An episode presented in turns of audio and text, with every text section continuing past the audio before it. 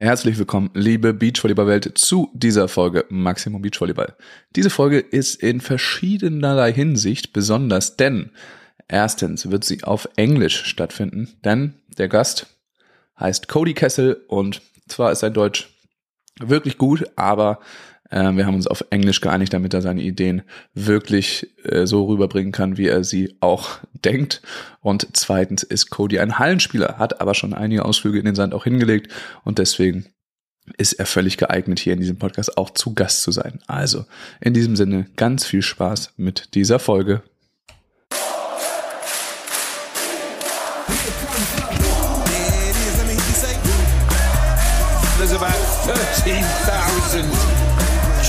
Fans in there, loving this atmosphere.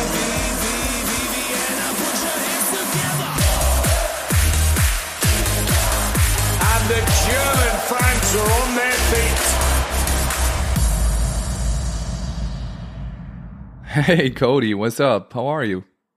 Hey, I'm doing great. Thanks for having me, Max. Appreciate it. Um, maybe um, get us involved. Where are you right now? Where you're recording from? I'm in Berlin. I'm in Prenzlauer Berg. Just finished uh, practice, uh, but big training week for BR volleys for the Berlin Recycling Volleys as we head into the German Cup final coming up on Sunday in Mannheim. So we're hard Yeah. at work, but yeah, I'm glad we could connect. Yeah, I'm really uh, excited that you could do it um, before such a big game. How like how does that fit into your schedule still? Yeah, especially on a week like this, there's a lot of extra press, a lot of extra little interviews, a lot of extra noise, extra noise, you could say, for the players, especially the younger ones who haven't dealt with it before. A lot of interest, but all that is really good for volleyball. It's good for the sport, and you have to learn how to do that. And still, it's you know, it's part of our jobs as as pro volleyball players too. So. We agreed to do this in English, right? But dein Deutsch, dein Deutsch ist auch gut. es ist genug, man kann auch auf Deutsch reden, aber meistens ich kann, äh, ich kann fast alle, ich kann besser erklären alles auf Englisch meistens. Yeah, maybe the mes- message gets um, gets over the podcast better when we do it in your mother tongue because we want to talk about your book, obviously, a lot uh, that just um, came out. Maybe, yeah, tell us like you wrote a book. What's it called? Awesome, yeah, totally. So I've since I've been overseas after my career after my university career at Princeton, I kept a blog and a newsletter going for free for for five, six, seven years for actually yeah for almost eight years, and um, it was always kind of in the back of my head that I wanted to collect a bunch of things into a book, and so the book is titled "11 Ways to Get an Edge." It covers my volleyball journey and it shares the best 11 lessons from this entire journey as a volleyball player for anyone who wants to read it. So, Like how how did you get eleven out of that lifetime of volleyball playing? Why eleven? there's way more than 11. I just wanted to try and boil it down to uh, a digestible number. And uh, yeah, I mean, also, I think as a lot of listeners know, professional beach volleyball and professional indoor volleyball sits somewhere in between being truly professional and being amateur. And for me, making it to BR Volleys as number 11 was kind of my first chance to be a real full time professional. Of course, Lüneburg was as well, my time in Switzerland, but um, for me, that was like a really big step that also led to me fulfilling a dream of mine and playing for the national team, for the U.S. men's national team this past summer. So, just some big milestones in my career, and have always enjoyed reading and writing. And you get to be 31, which is towards the little. I, I looked at the roster for my BR volley season, and I'm the oldest one on the team. You blink, and it happens pretty quick. So I just also wanted to find a time. It's always been a hobby and side passion of mine. I wanted to grab, kind of grab some of these experiences and the lessons that I was that I've been going through without kind of letting them slip by. So wow, the oldest one, right? yeah, Crazy. Um, it's still this is uh, a beach volleyball podcast usually, but um, I, I felt like you're ed- eligible to to be on. First of all, because you're like, would you define yourself also as a beach player? Definitely, yes. I um, grew up playing grass and then beach volleyball in Colorado, and then as some of the listeners might know, uh, one summer, two summers ago, I guess it was, I was on the beach tour with partner Dirk Westphal. I qualified as a German resident because I have residence here and I'm speaking German decently, and and Dirk also made just kind of made it happen that we were able to compete um, through the Trops was it, and then the the the makeshift German tour that year, and I just had an amazing time meeting a lot of. Um, but yeah, I kind of kind of still see that that I come from the beach, the Colorado beach scene, kind of raised me from where I'm from, the doubles scene there, and it's a reason that I got good. Actually, was playing doubles and grass uh, on the sand and the grass. Yeah, you also touch on that in the beginning of the book.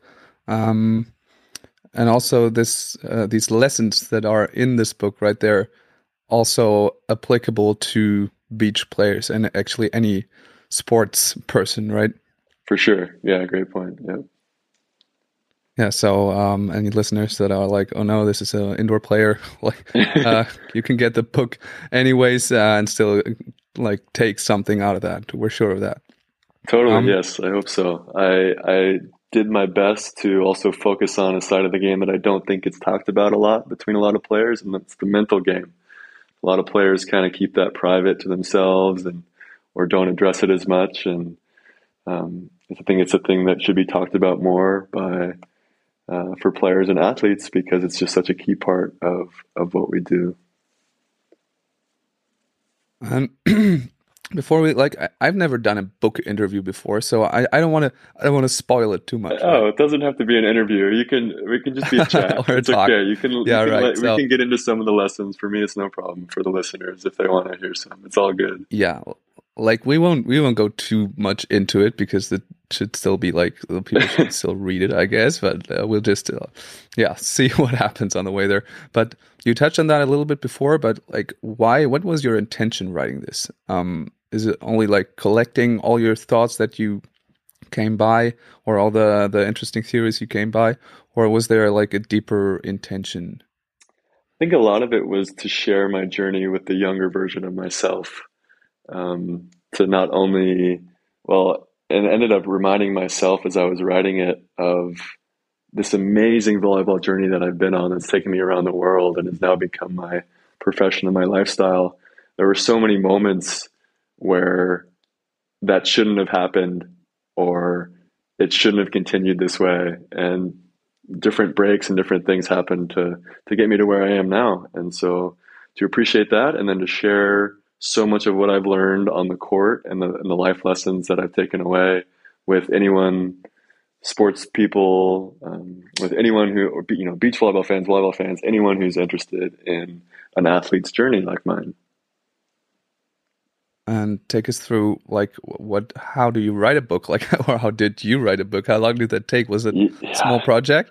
It was a, big, it was a big project. Uh, as as you know we are as beach or indoor players when you're a fully professional you are it's incredibly tiring you put so much of your the best parts of your energy and of your day into training into recovery into being a professional so this book took me over two years to write from kind of idea to finish. That's in between bus travel, plane travel, weightlifting, practice here and there. I would write in spurts for a couple months and then stop and then write for a few months again and stop and kind of edit chapter by chapter. And I just wanted to get, get, uh, so it was, yeah, kind of letters to my younger self and, or reminders to myself of, Hey, look at all these, you here here's the reminder of some of these great lessons that I don't want to forget either because you know our brain is not so good at holding ideas it's meant for having them. And uh, you know writing is the, the like it just um, as everyone knows it's it's a lot more difficult but you really have to dig into the ideas. And it was super helpful for me I think even even this past season I've been playing some great volleyball and so helpful to revisit all some of these things that I've learned that have helped me play my best And did you have some kind of like you you had your blog, of course, but did you have some kind of notes or a journal or something that you could grab back on, or did you have to do that with your um, memory? Yes, uh, the blogs and the newsletters certainly helped a lot to remind myself of some of those things. Going through a lot of photos, old photos. Um, my, luckily, my dad took a good amount of volleyball photos of me growing up. To re- in so many so many little small tournaments or sacrifices that my parents made to take me to a random tournament or i even think of all the places i played in just that last summer in germany you know all the the little tournaments weekend tournaments that were a drama and a whole story in and of themselves you know playing one weekend here one weekend there everything that happened. And you just want to kind of capture some of it, like kind of like what you do with your podcast. You just want to sh- capture these these moments and share them. Yeah, I guess many um, parents and people just like feel reminded right now of um, the the things that they did for the sport when you when you talk about that like that. My dad, like I, I just saw some old photos of youth tournaments, and it's always fun to to look at them. And then uh, the the friends that I played with there they had some photos that I've never seen before, and those are the the most interesting ones. and I think we all have uh, have that and uh, can look upon those things, and it's always really great to to look back. Totally, like and that. shout out to all the the dads with the cameras, the moms who bring the snacks, yeah. and you know set the however, however many practices they had to drive to. You know, it's we're so lucky to be able to play sport like we do, and to to play it at a high level, and you know we you and I and our, the, the, listeners have fallen in love with the sport for a reason. So I touch on that in the book and um, how you can stay in touch with that childhood joy and that fun and and how you really have to hang on to that through a long professional career and how difficult that can be, but different ways that you can make sure that you keep bringing that into your game and and into your your journey. Yeah, it's a big part, right? It's uh, it's the first chapter even uh, is about that. Yeah. And but other chapters um, touch more on like mental fitness and uh, stuff like that, and and psychology a lot. And I just wondered, reading it, like, how did you pick all that up? It's it's above the average amount of uh, that that an athlete um, gets in touch with these kind of topics, but uh, you certainly have a lot there. Thanks. Yeah, I appreciate it. I so uh, one thing to know is that my growing up, my dad is um, he worked for the USA Volleyball for almost for over 35 years. He at times he was this is when USA Volleyball, like the Dave Val, maybe had six or seven employees back in the day. He was one of the first six or seven. Um, he wrote the Impact Coach Coaches Manual, which is increased application and uh, increased mastery and performance and application of coaching theory, basically the different levels that USA volleyball coaches had to rise through to be able to train. Um, so growing up, I was even at six, seven years old, I was just around these these concepts, these volleyball talks, these clinics that he would do for other coaches and teams and players. And I grew up in the city where the national teams trained. And so I was just around all of these ideas all the time. And so I've just been soaking them up my whole life. And then in my time as a writer and on social media, I've seen what kind of resonates with my audience. And so more than some other things. And so much of that is the mental game. Of course, people are are interested in some, you know, physicality and workouts and that kind of thing, which I cover in some a lot of my free work that I've done. And I just said, you know, I really want to dig more into. You're right; it does kind of bounce all over the place, but so that's why it's just like, hey, here's the eleven most the key things that I think that separated me from an, an average player. Yeah, it's really it it really is uh, almost like in every chapter. Um, and do you like when you you met a lot of players in your time as well, right? And did you uh, come across players of course you did, but like, how often does it ha- happen that you come across players that don't care about any of the stuff that you write about in your book? Does it happen? Of sometimes? course, yes, and it's totally valid, and it doesn't make them any less of a player or any of that. It's just here's like my take on the game and my journey and how you know I, my brain is constantly going. Uh, it sounds like very oh I'm so, but I really just have an active mind, and so I in in the book is a lot of how my struggles against that and how I have to battle that on the court constantly. And I know that that's a struggle that other players share too. So if I'm able to reach even one or two or three kids and help them experience the sport in a more fun, joyful, successful way, and then I think it's a success. So that's also kind of what I plan to do with with sharing it in a book form. Yeah, and like you said, you you were writing for a kind of a version of your younger self. Would you have wished to have a book like this when you started playing volleyball? I think so. I think it's also you know you kind of pick up different things as you're ready. You know, maybe it's all too much at once. If I had read this when I was younger, I maybe would have taken a couple of things out of it. Uh, it's kind of hard, you know. So much of it is for each person you go through this life and a volleyball journey differently. So maybe it wouldn't have applied. You know, so much of learning is going through it for yourself. So I I would have hoped my younger self would have gotten maybe into more of a beastly player. There's a lot of things to get into about so many things you worry about when you're younger, how often we compare ourselves to other players, how how hard we are on ourselves, especially when we want to be great. And of course you need to have that edge in those things to to help drive yourself. But they're, they're, it's a double edged sword, and so I get into a bunch of the lessons um, that I've learned about that. So, for example, I mean, one thing that comes to mind is so many people are so many athletes become really hard on their own bodies or they they are yelling at their own arms and hands and wrists and shoulders and or they might have a bad kind of body image or something to do with how how they move. It's not like that guy over there. And for so many years, I thought, oh, maybe I don't have a, the shoulder or the wrist to play at the highest level of volleyball like this person. And a lot of that is, I just that's it's a lot of it's just a waste of your time and your focus. You know, it's it's none of your business what anyone else is thinking about you, and it just ends up distracting you from your focus of being able to become the best player you can be. So there are so many moments and so many times I had to learn that lesson in, in various ways, and it's um, so it's just that would be one example of something I try to pass on to other players is this idea.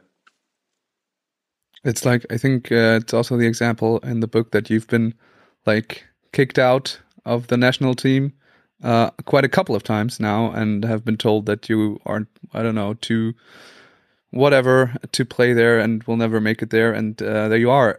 So many times so many times. And maybe it, maybe i never would have made it but i did and so i wrote a book.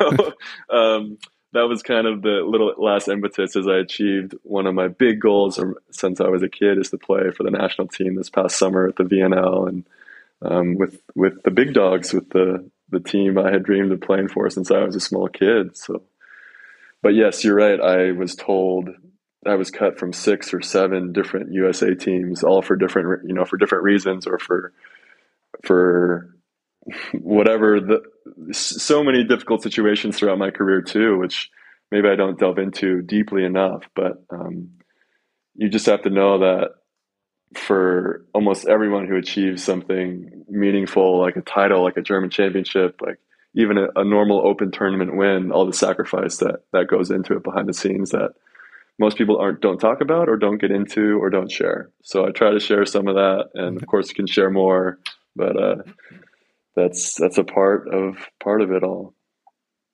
Yeah, there's really not so many, at least in our sport. Um, I don't know works or any even people that that share this. That's right. Like you never um, get across people, especially in Germany, that share these experiences. So in that case, it's very nice that you uh, wrote this book and that we can uh, share in your experiences. Thanks. Yeah, it's very good.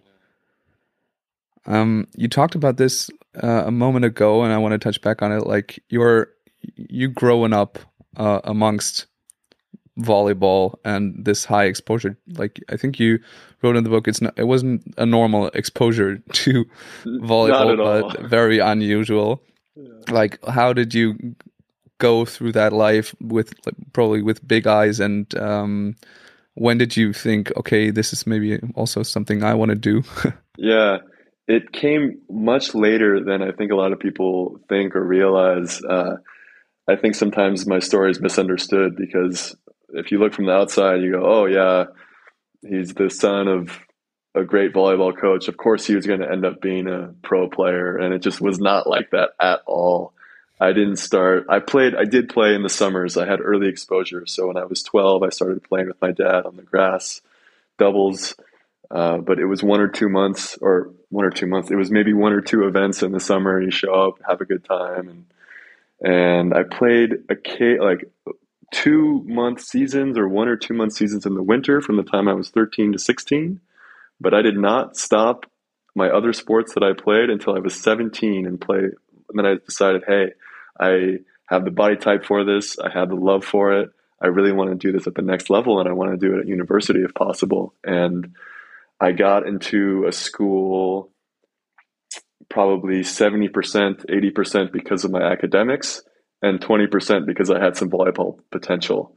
So that was also a crazy story. I took a gap year after high school. I grew a few centimeters and I was ready to play at a very high level in the States. And I had four years there where I got to play more and develop as a player. And then at that point, at 21, I was 22. I was had caught the attention of an agent because I was quite physical, opposite jumper. You know, someone who can be successful even from a monetary standpoint, potentially overseas in the indoor leagues in Europe. And I actually had to turn down my beach partner, Skylar Del Sol, as a strong player on the AVP tour and someone I grew up playing with on the beach tour, and we had dreams of being uh, the team from Colorado that would play on the AVP tour, and we were a couple points away from qualifying a couple times when we were younger. We won some other big beach tournaments, and that time with him when I was younger, from 17 to 21, playing in the summers, was when I actually got really good, and when I caught up to the rest of the indoor players or the beach players around me.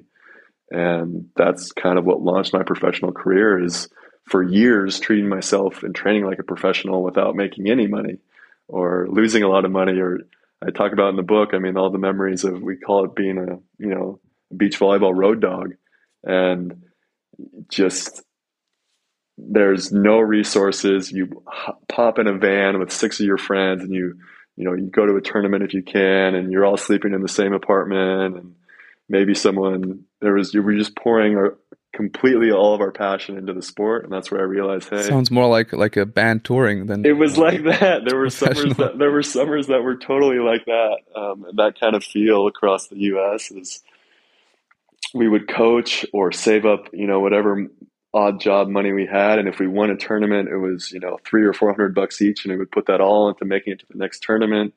If we got it in cash, if we're lucky, you know, if they handed it to us in cash or we got some free meals somewhere and we would eat lunch at the at the Olive Garden because it gave unlimited breadsticks. And so for like 6 or 7 bucks we could just get stuff ourselves for one meal a day and we'd go back and train. And and so that's where I actually made the really the separation into the the professional ranks is is those summers playing beach I think. And then and then of course had the exposure um, to higher level indoor volleyball. But that's also where this this whole story of mine, I, I, just wanted to get told in some other ways. And that, that kind of road dog stuff doesn't get touched on enough in the book, maybe, but that was yeah. all behind the scenes going on too. So.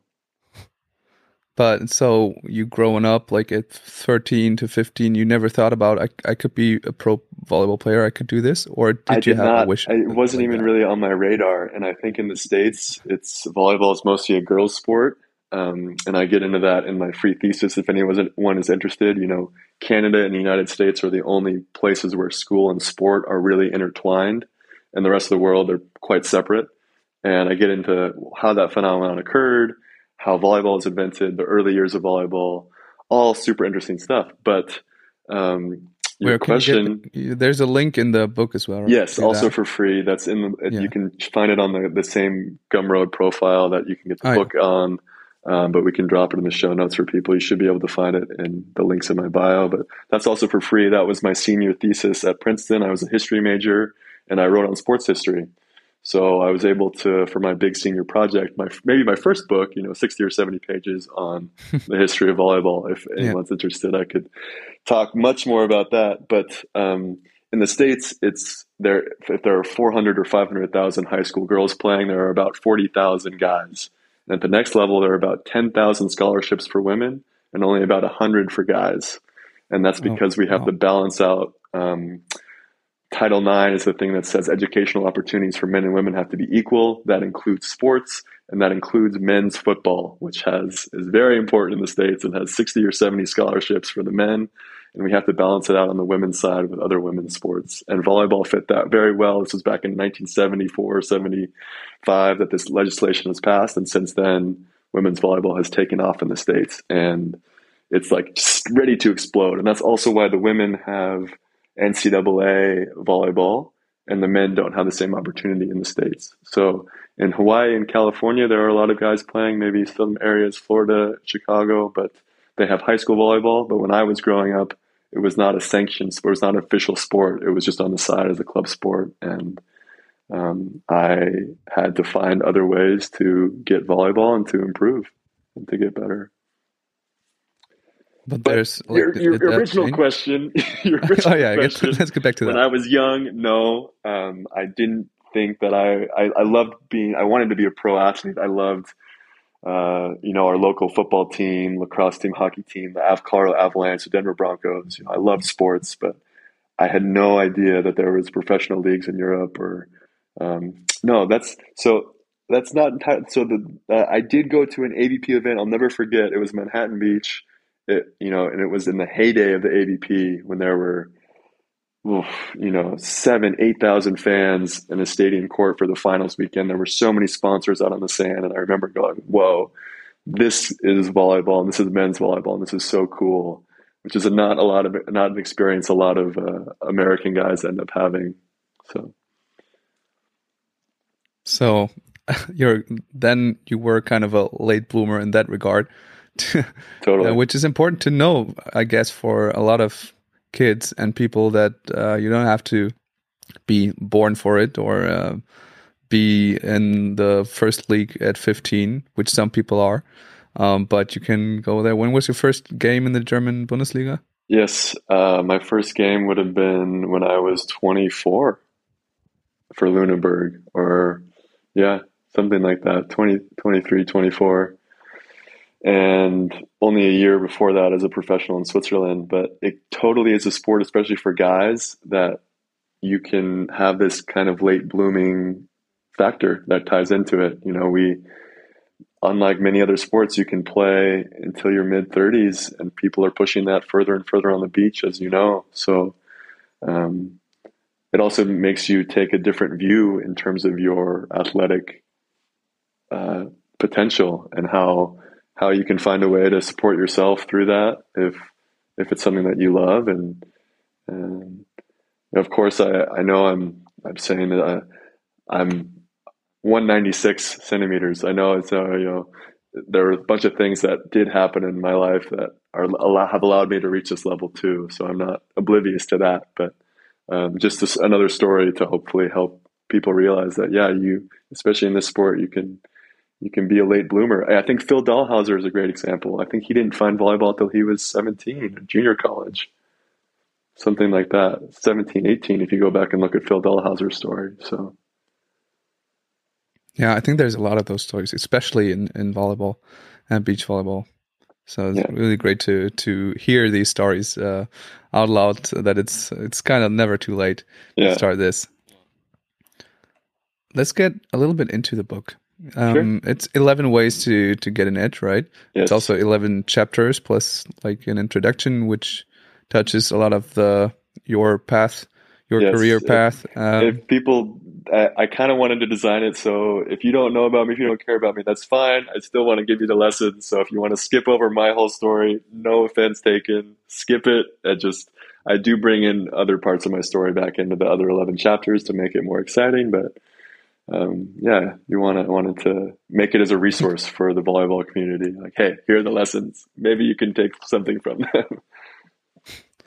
So if if people want to skip it, they can skip it, but you can also read it. It's it's not too long as well. It, it works. Um, but you have these eleven ways to get an edge. Is there there of course one to eleven? Is there any kind of hierarchy or priority in them? For me, there is a bit of a hierarchy through through the one to eleven. I think if you don't, for example, for for the the first chapter is about joy and love, and I think if you lose that, you I just don't I would not never have made it if I lost the joy and the love at any point along the journey. I would just would have stopped in this and the this all these things that um, amazing things that have happened would not have happened. So I also get into how joy and love can be triggers for high performance, especially at in the biggest moments that define an athletic journey. We have this cup final coming up, so I'm so what an amazing opportunity it is to play in front of hopefully eight, nine, ten thousand fans like in, have been in the past in Mannheim. To these are the moments that we train for as professional athletes. So how awesome it is it is it that there's a women's final too, that there's all these people that love volleyball that much that they're coming all to Mannheim. That we had that you guys have this event in Germany that we really okay mm-hmm. for the the women's NCAA, we have something similar, but what an amazing event. So, how do I, I, get in touch with those things that bring me joy, and what do I love about this big event? And I can stay in touch with that. Um, and then I go through the rest of the hierarchy. I think chapter two is um, peak competitive mental state. So, especially as a professional, I give six or seven strategies about how to stay in the the present moment, just what is happening right here in front of your face. Um, and when we get too caught up in the future or the past, we have already started to kind of lose an edge in the mental game. And as a professional, you have to perform in really difficult, challenging moments um, all the time. So I think that's why it's number two. And then I get into number three, which I think is especially when I see the different volleyball schools all around the world. I think if I had followed, if I had been 17 and I had followed kind of some of these other ideas about technique being the most important thing, or um, I wouldn't have made it to the, the levels I have. So I talk about how the game teaches the game that's kind of the purest way to learn and that's in chapter three also in chapter like 8 9 and 10 11 kind of get into that too. But what do i mean by that? What's a good drill versus a bad drill? What, what might that look like and why? And i learned that from a pretty amazing um, he had a doctorate in motor learning so he understood how humans learn any kind of skill how to drive a car how to how how the human body moves and interacts and learns skills in space. And he happened to also love volleyball, and he's his influence um, is a big reason why I think why the U.S. men's and women's teams are still so successful on an international level uh, on the indoors and on the beach. But I know I shot through a lot there. I got excited, but we can touch on any of that. Yeah, let's let's just keep on the last one because when I read, I think it was like chapter three, right, about motor learning. Yeah. Um, and these ways to train. I felt like you were really also getting excited and really passionate about this topic. I am. read it through that and like why is why is that?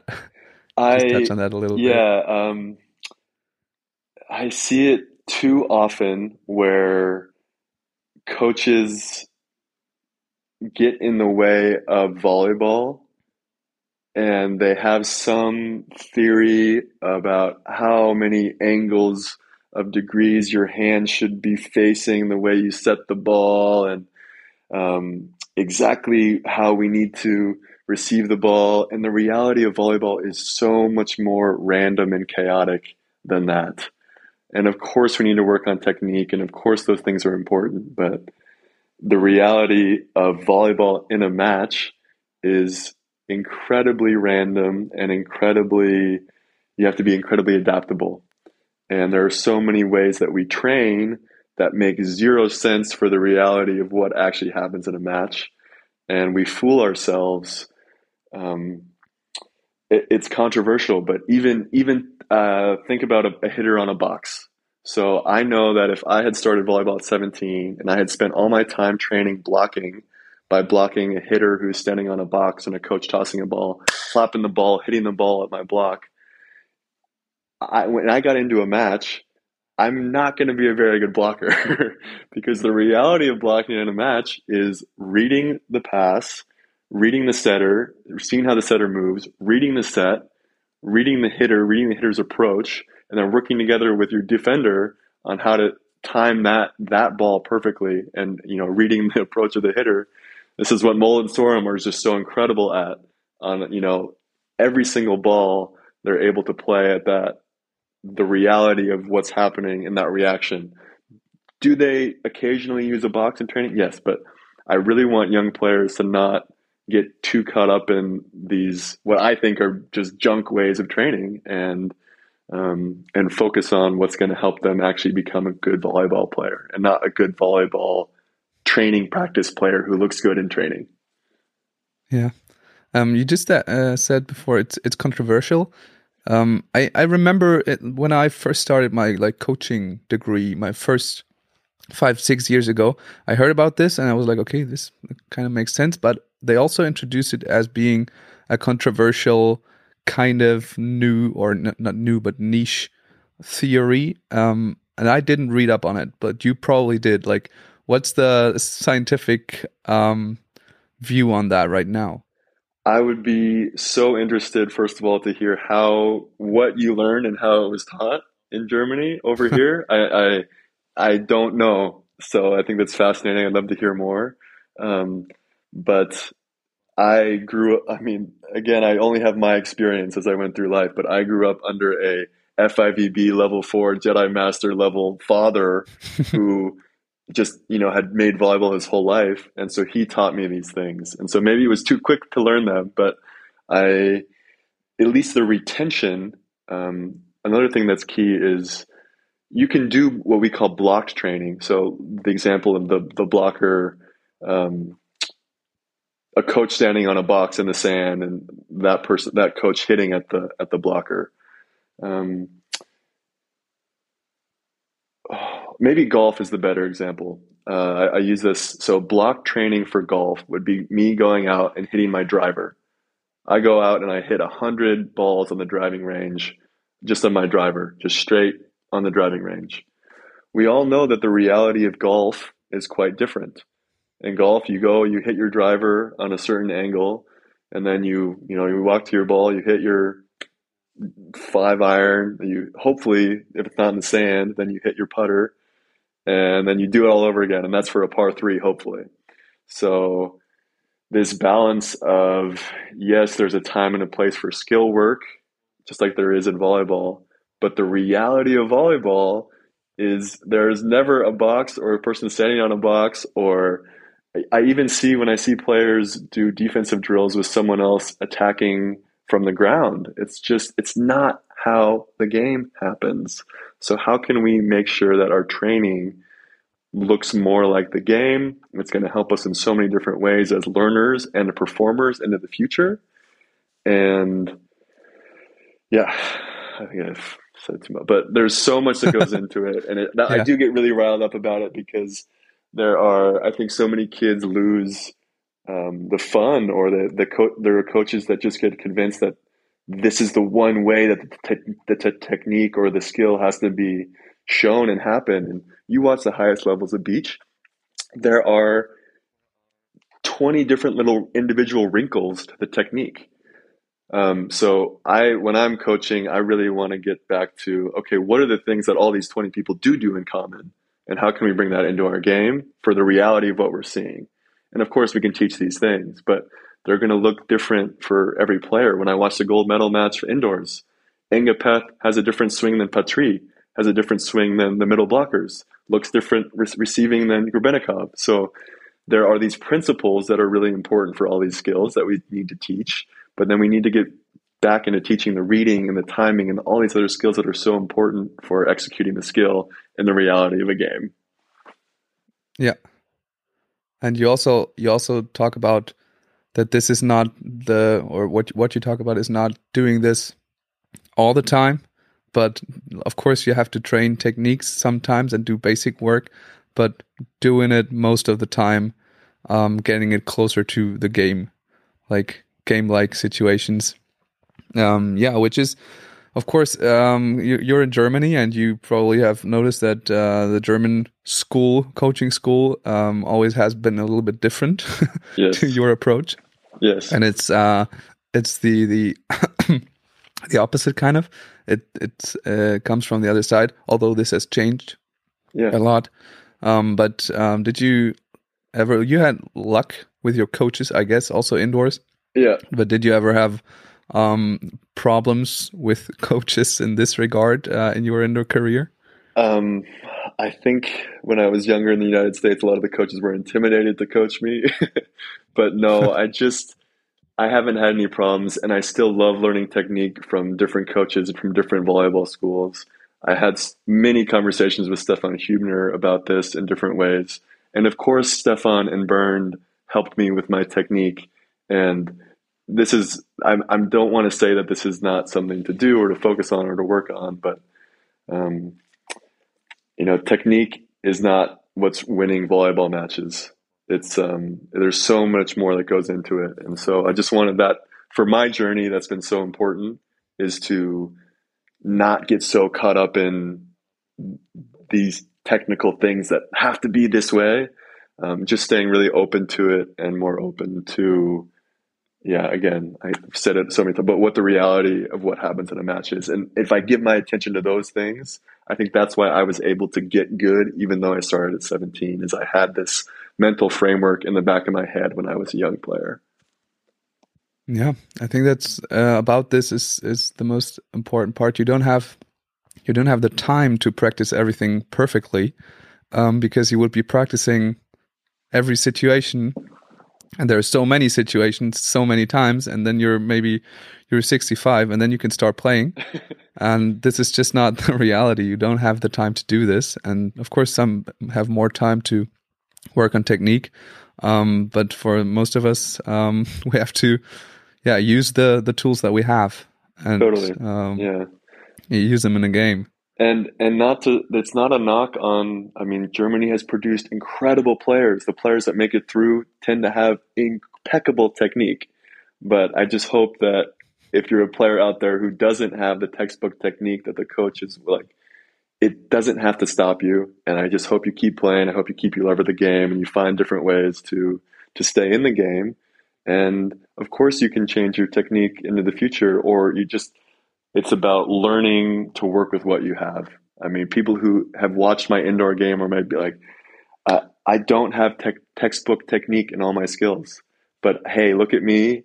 I have made it and I'm a real living, alive pro volleyball player. And I'm telling you, the reality of pro volleyball, the reality of high level volleyball is not that everyone has this impeccable, perfect technique all the time. So there's both sides of it, certainly. I think the players that make it out of the German system have great technique, and that serves their games really well. So, yeah there's always like two sides of the yeah, of the story but um you can listen also to to both sides. Like Yeah. there's this guy telling you uh, it works uh, that way as well. And we talked about the the hierarchy of the the chapters. Like you told me the first first ones are maybe the biggest ones but are there also like is there do you have a favorite chapter Oof, good question. I, I think it's the first one. Just, I mean, it's, I don't, it's, I didn't try to do it overwhelmingly so, but uh, w- when I was, it wasn't until I was 26, 27 that I started coming across some of these great sports psychologists and their work and getting to, for me, again, for me and my brain and my history as a human being through the planet that's made my brain the way it is. Uh, this was super helpful. Uh, a lot of the sports psychology breakthroughs of, or when I can get my head right, then I'm playing really good volleyball, or I can stay relaxed. So, I think chapters one and two are I'm kind of most proud of because I really combination of I'm vulnerable and I try to share stories about big moments in my career uh, of when and maybe I don't do this enough, but like when I've been on, I, I break, there's a, a chart about positive and negative energy. And there's so many times where you fall into this negative energy and it really, it leads to then a fast, frantic, tight state and everyone knows that's really hard to play volleyball when you're in that rapid, fast, tight state. Um, and then there's a bunch of these positive emotions that tend to lead to a very calm, present, relaxed, energetic state. And playing volleyball more on the left side is going to help you through your career way more than the left. Uh, at least it has for me. And I think because my career has been based on that, those positive vibes, that positive energy, is a reason I'm still playing at 31 and a reason I've made it to the, the, the things that I've reached. So well, have you have you ever met someone who's the opposite of you? Because obviously this this fits you as well. You're a very joyous person. Great question. Yeah, everything. I, but I think they exist, but I don't think they would maybe have a now eight year pro career with a four year university career and and have had as much fun doing it. You know, I just they probably I think they would just tear themselves up into pieces as a player and a person if they tried to have the same career that I did with the setbacks. Because I think if you operate from that energy and you have a difficult loss or you have a setback, I just don't know if you bounce back the same way that I was able to so many times. But I hope if they're out there, let's get them on the show. Let's talk to them. Let's break it down. They're on the dark side.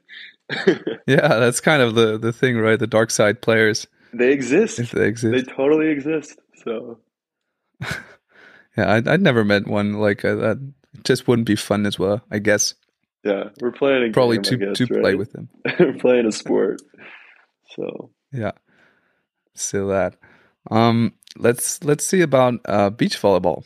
Yeah, you told me before, and we all know, of course, that you had a little uh, trip to German um, beach volleyball, national beach volleyball. What like we can say or you do yourself um, that you're a you're a world class outside hitter right? You're a world class indoor player. Uh, yeah i'm one of the best attackers I, in the world. Yeah. this is something Yeah. i've yeah. Yep. Yeah that, that's something uh, you tell us and w- which we can like agree on. And then i'd say you're not a world class beach volleyball player. No i'm not. What what is it that makes this transition so hard because especially with outside hitters we tend to say well they have all the skills they need um, they should yeah do fine it's all there. right? Well it's incredibly specific to beach volleyball right? So the timing the vision the playing of the randomness of the ball with the wind and the sun and the elements and um, different solutions. You know i can go up and blast high hands against a triple block when I'm out of system because I can broad jump to the ball. I'm not able to do that on the beach. And um, so many other solutions and reads and the, that right in that real time against a very good opponent where you just have to be reacting to the reality of every random ball at the highest level. And at beach, it's so unforgiving. You have to be doing it successfully 80, 90% of the time in good situations and then making good decisions in bad situations. And it's short sets, it's two sets of 21, so you have time for one or two errors, maybe. You know, I, I do think as players, you realize the difference between a set to 25 and a set to 21 is huge, actually. Yeah. Uh, feels way bigger than the score suggests. You know, we can, in the indoor game, it's a lot of times what happens before 16 points doesn't matter so much and that is just not the case at all on the beach. You just that that ends up being more like before eleven or, or earlier is is my feeling. I don't know. I'd be interested to hear what you've learned, but um, the so the skills and the technique are there generally, but not specifically enough for the reality of beach volleyball. So it takes a big adjustment curve in time. But it would be possible, you think? Yes. Like if if You'd say Yes. right now, okay, I'm gonna try it on the beach. Um, would would that work with the right amount of time? Yes, there's enough transfer. I think it would. Um, I when I see the reality of the high level men's game, it would probably have to be as a defender, which is the funny. The one of the funny takeaways are from Dirk and I's journey. The lessons that didn't make it into the book is when we started out, we thought, oh, this is going to be good. You know, Cody will defend, Dirk will block, and Cody will be able to kill a lot of balls in transition. The reality is that Dirk was 95% better at beach defense and 95% better at killing balls in transition than I was. and I am actually quite a good blocker. I spent a lot of my time, my younger days, playing as a blocker on the beach. And so I had a lot of experience doing that. We were able to get some big wins where I was blocking and he was defending, but that took us like four tournaments before we finally switched to that full time. And uh, so I think there's a fun lesson there anyway. But um, yeah, uh, sorry, what was your question? uh, if it would be possible yes. in time to transition. I think in time it's, it's possible. You've seen players do it, but it's so difficult to do it at the highest levels. I mean, you just see the level of expertise that the top 20 beach teams have. Also, not to mention their ability to travel worldwide in a different way, to do it with the, the, the team around the team you have to build. So that's another amazing thing is every indoor team I've been a part of as a professional is, you know, was five times, six times the step up in terms of organizational logistics than dealing it with, with it yourself on the beach. There's just so many different hoops players have to jump through when they're first starting out, and the reality of the the global competition, the way that you know the the pro tour works, how you have to get points. There's just so much more that plays into it than just showing up and getting out there yeah. and show you know showing those beach players what's up. That's no, it's just not how it works. and I knew and I knew that's not how it was going to work when I it was just it was a really fun opportunity that presented its, presented itself that summer, and I was I met a lot of great people. I had a lot of great experiences, and, and I met you. So and now I'm on this podcast. So. yeah, right. And you did have fun. I, I remember that you guys you you had a lot of fun, right? We had a lot of fun. Yeah. Great. Um, there's another um, outside hitter trying to to transition into beach and American. I don't know if you follow that, but Taylor Sanders trying it right now uh, on yes, the high, yes. level. I, I um, think like yeah, go ahead. Have you followed that, and and do you think he'll make it? Yeah, I think a lot of the players that transition, they do so because they had a younger love of it. So I think people forget for Taylor, yeah. Taylor was the best in his age group growing up for USA beach volleyball from probably 13 to 17 with partner John Karumpis. He was just a stud. He was, and then he got recruited to go play at BYU with uh, and took the indoor route from there. Um, it, just that's kind of just how his path worked out. You know, his first national team, I think in 2014, he played at VNL and he was named best spiker and he was the starter for the national team. And but those so many of those skills transferred over from his younger days at the beach. He grew up in Huntington Beach, so I think he's operating with a different transfer level than some people might realize. He's always had really good ball control, roll shots, but it, it is a big gap that's going to take them there. But I think Taylor and Taylor are world class players, and I think they could make it happen. Let's see. I know he lacks a little bit of size and block, but he's working hard. I think so. Let's see. Have you like followed the the U.S. teams right now, um, starting into the Olympic qualification? Because I did an episode last week uh, with Fuxi um, where we both struggled a bit to get uh, our eyes on those teams because they haven't been playing um, so much on the tour, yeah, the international tour. But uh, did you like follow them, and uh, what do you think? Super interesting. I mean, my hot take, my hot dramatic take on that is that USA, and I agree. I think with Erik Shoji is that USA Volleyball should be deciding these partnerships because I think like Crabb with the best blocker with Tri or something like the players end up deciding mo, mo, like it's just kind of a tradition, and it would be amazing if USA could do the pairings. I think they should, but of course you can't do that. You can't really mess with that in the same way. So, um, I I think the the Schalk the Schalk born breakup team is going to be pretty interesting. I think they're going to be great to watch. I think they just both side out so well and break point is so high. So, um, yeah, I, I follow a bit, but you definitely follow more than me, I think. But I just I think that uh, Crabb with a great setter and a great blocker would just be. He's just so. I think he adds so much, and I respect him a lot as a player and as as a friend. We've we've played on a bunch of teams growing up together. Um, uh, and if anyone can serve and play the game at a really high level, it's those two Taylors. And of course, Tri Tri's rise has been meteoric. I mean, people forget that he was sidelined for that whole year with the the blood disease or whatever he had. So, and then that story where he was able to make the Olympics is also pretty another special story. But yeah, good question. I, I really don't have anything intelligent to say about the beach pairings other than like my side views on it. So, but do you do you think uh, one uh, zero, one or two teams will make it to the Olympics? Just shoot. Man, the the pride in me wants to say two, but I'm going to say one. I think it's such a such a grind and so tough. So, come on, two USA, USA all the way, baby. Two. All right. Cody says two will go to to Paris. Nice. Um, do you think you will win the cup final on uh, the weekend? Oh, I keep getting this question. I keep getting this question. Oh, really?